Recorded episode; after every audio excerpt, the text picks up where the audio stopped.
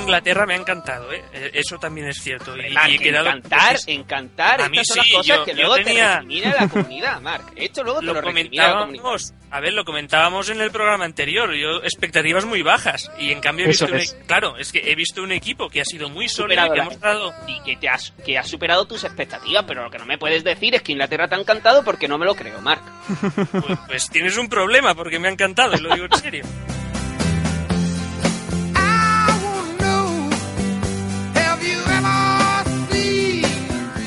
En un escenario como en el de hoy, en el que Inglaterra tenía que ir a por el resultado, seguimos viendo que, los laterales no tienen vuelo y eso es cosa de Hodgson, es cosa de un poco de, cultura de equipo y, va a ser cosa de, dar el relevo, de que tanto Johnson como Cole van a llegar a, a línea, a línea divisoria y le van a dar el relevo a Ashley Young, a, a, Walcott o a Slade y creo que ahí Inglaterra va a tener un poquito de inferioridad, no le va a dar superioridad y se va todo a reducir al Carroll Rooney.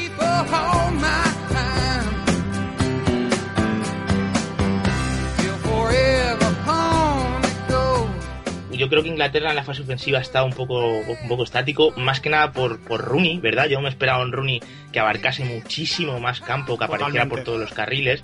Eh, el hecho de que estén los compañeros más rodados, igual hemos visto un Rooney eh, que tiene que coger un poquito todavía la chispa.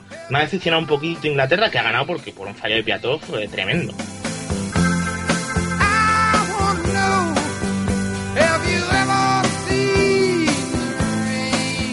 Yo no confiaba mucho en, Roy Hodgson, no era muy de esta Inglaterra y me ha sorprendido que con su búsqueda de, de un fútbol pragmático, muy práctico, pese a que haya sido mm, conservador en, en diferentes fases cuando podía haberse arriesgado un poco más, me parece que la Eurocopa de Inglaterra es bastante buena porque yo, de hecho, en estas apuestas que suelo hacer al comienzo de, de los torneos cortos, no la veía pasando el grupo.